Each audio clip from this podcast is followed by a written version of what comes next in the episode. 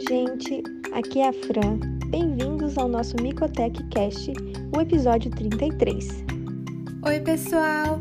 Aqui é a Maria Eduarda e no podcast de hoje falaremos sobre a blastomicose. Já ouviram falar? Maria, eu já ouvi falar. Vou dar um spoiler.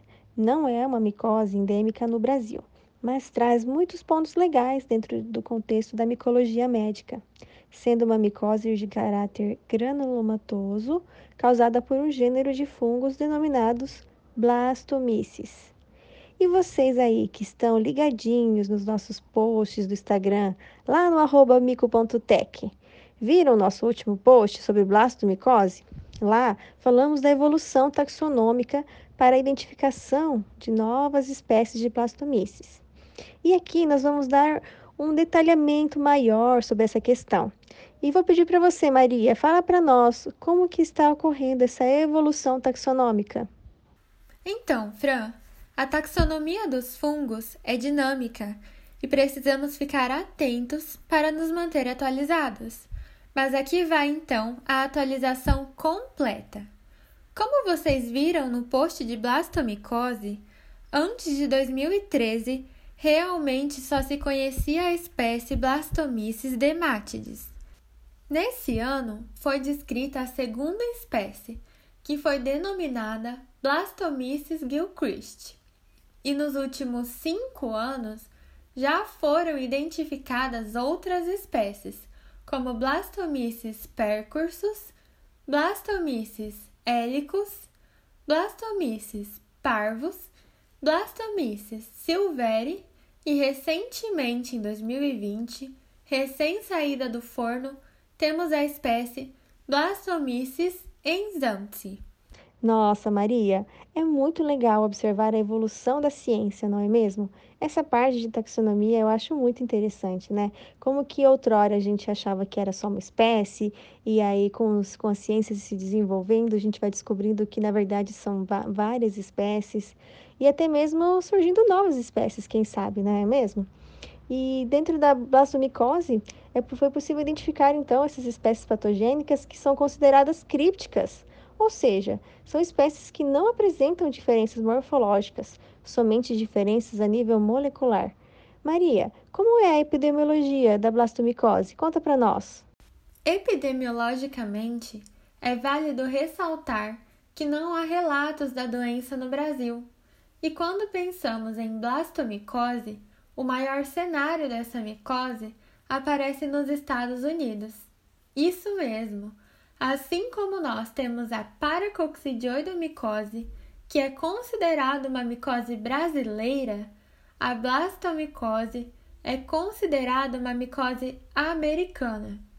É importante dizer que há regiões hiperendêmicas nos Estados Unidos, onde a relação de casos dividido a cada 100 mil habitantes é maior que 50 ou até mesmo maior que 100.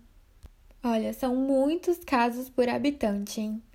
E diferente da paracoccidioidomicose, nos Estados Unidos relatam diversos surtos relacionados a atividades realizadas por um grupo de pessoas, como por exemplo, construções, exploração de represas de castores ou fortes subterrâneos, limpezas de arbustos ou corte de árvores, caça, canoagem, passeios de barco, tubulação e pesca. Já imaginou você morar nessas áreas endêmicas e pegar uma micose depois de um passeio de trilha? Nossa, eu nem imagino. Ainda bem que nós não temos esses surtos aqui no Brasil, não é mesmo? E falando um pouco mais sobre o blastomyces, você sabia que ele é considerado um, um fungo termodimórfico? Quem falou aí que sim, acertou. O gênero Blastomyces, assim como outros gêneros de histoplasma e paracoccidioides, apresentam-se diferentes morfologias de acordo com a temperatura que estão cultivados.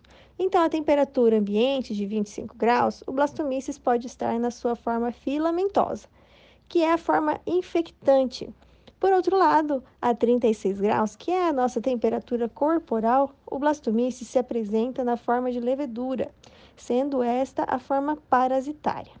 Nesse sentido, Maria, poderia nos contar um pouquinho sobre como ocorre essa infecção por blastomícios? Claro! O paciente é infectado através da inalação de propágulos infecciosos de blastomícios presentes no ambiente, aerosolizados no solo e em madeiras em decomposição. Pessoas intimamente ligadas à construção, corte de árvores e caça, por exemplo, podem estar mais suscetíveis a se infectar através da inalação desses aerossóis, ou até por inoculação direta causada por um trauma. Vocês que nos ouvem, pensem conosco. Se a forma de infecção é pela respiração, principalmente por essa via, isso nos indica e nos faz compreender por que, que a forma mais comum de sintomas nesses pacientes é a blastomicose pulmonar, né? É o primeiro sítio onde chega o fungo. Então, isso nos indica os sintomas principais desta infecção fúngica. Mas a partir desse sítio primário de infecção, que é o pulmão, a blastomicose também pode apresentar uma variabilidade clínica, onde os pacientes eles podem ser também assintomáticos, ou seja, não apresentar nenhum sintoma, ou também podem apresentar disseminação extrapulmonar, que vai acometer a pele, os ossos, sistema genitorinário e até mesmo o sistema nervoso central. Dando um enfoque especial na blastomicose pulmonar, Fran, Sabia que podemos dividi-la em dois quadros, agudo e crônico. A blastomicose pulmonar aguda pode ser leve e ser confundida com outras infecções, e ao não ser diagnosticada ou não tratada, pode progredir para a síndrome do desconforto respiratório agudo ou pneumonia crônica. Já a blastomicose pulmonar crônica também pode ser confundida com outros diagnósticos, como neoplasias, e apresentam febre, tosse persistente, hemoptise, suores noturnos, anorexia e perda de peso. Entretanto, de modo geral, os pacientes apresentam pneumonia associada à febre, calafrios, dor de cabeça, tosse, dispneia, dor no peito e mal-estar. Nossa, quantas informações legais sobre essa micose! Fran, poderia nos falar um pouquinho sobre quais são as indicações para o tratamento da blastomicose? Bom, Maria, sobre o tratamento, a gente não vai trazer nenhuma novidade em comparação com o tratamento de outras infecções fúngicas. Então, é sim variado a possibilidade de tratamentos né, que são empregados, mas de forma geral, o mais utilizado é a fantericina B, para os casos mais graves, né, com alto risco de morte. E são esses casos que envolvem o sistema nervoso central ou em casos de pacientes imunocomprometidos. Agora, quando a infecção é leve, moderada, usa-se o itraconazol, podendo ele ser escolhido também em terapia de manutenção após o tratamento com anfotericina. Então, essa duplinha é a principal no tratamento da blastomicose. Agora, vamos falar um pouquinho sobre o diagnóstico.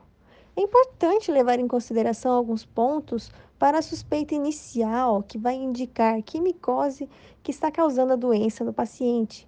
Por exemplo, considerar que sintomas ele está sentindo.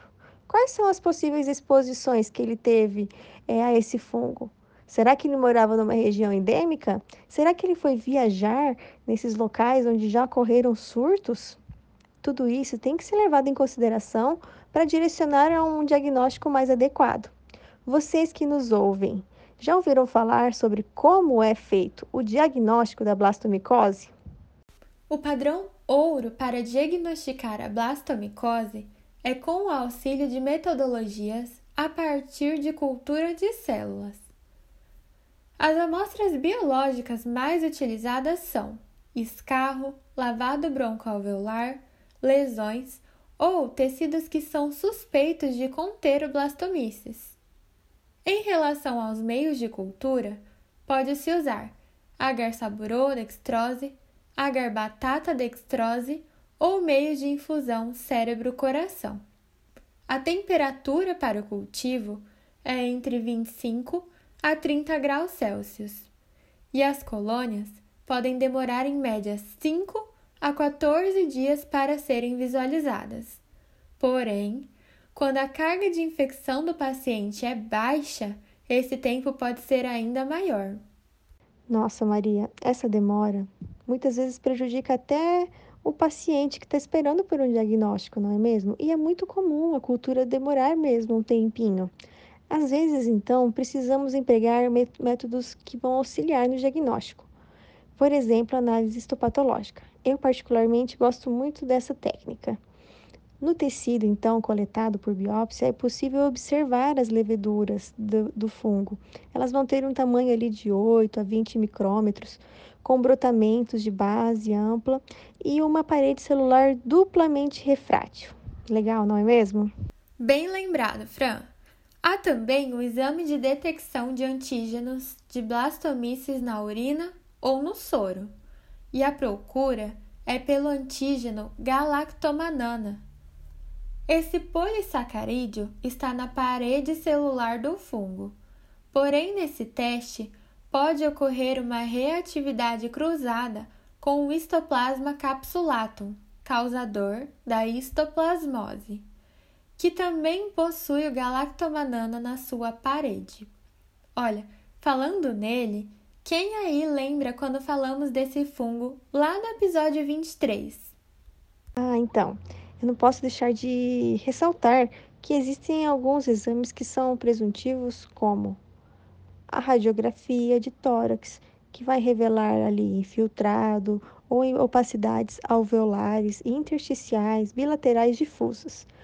Outro exame é o ensaio de anticorpos, usando fixação de complemento e técnicas de imunodifusão. Até mesmo um ensaio mais é, aguçado de PCR em tempo real pode ser empregado. É, pessoal, vale lembrar que o diagnóstico correto é muito importante de ser realizado, porque, como sabemos, a blastomicose pode ser confundida com outras doenças, como tuberculose, histoplasmose ou até pneumonia bacteriana. Nossa, Maria, isso que você falou é muito importante e demanda uma atenção redobrada.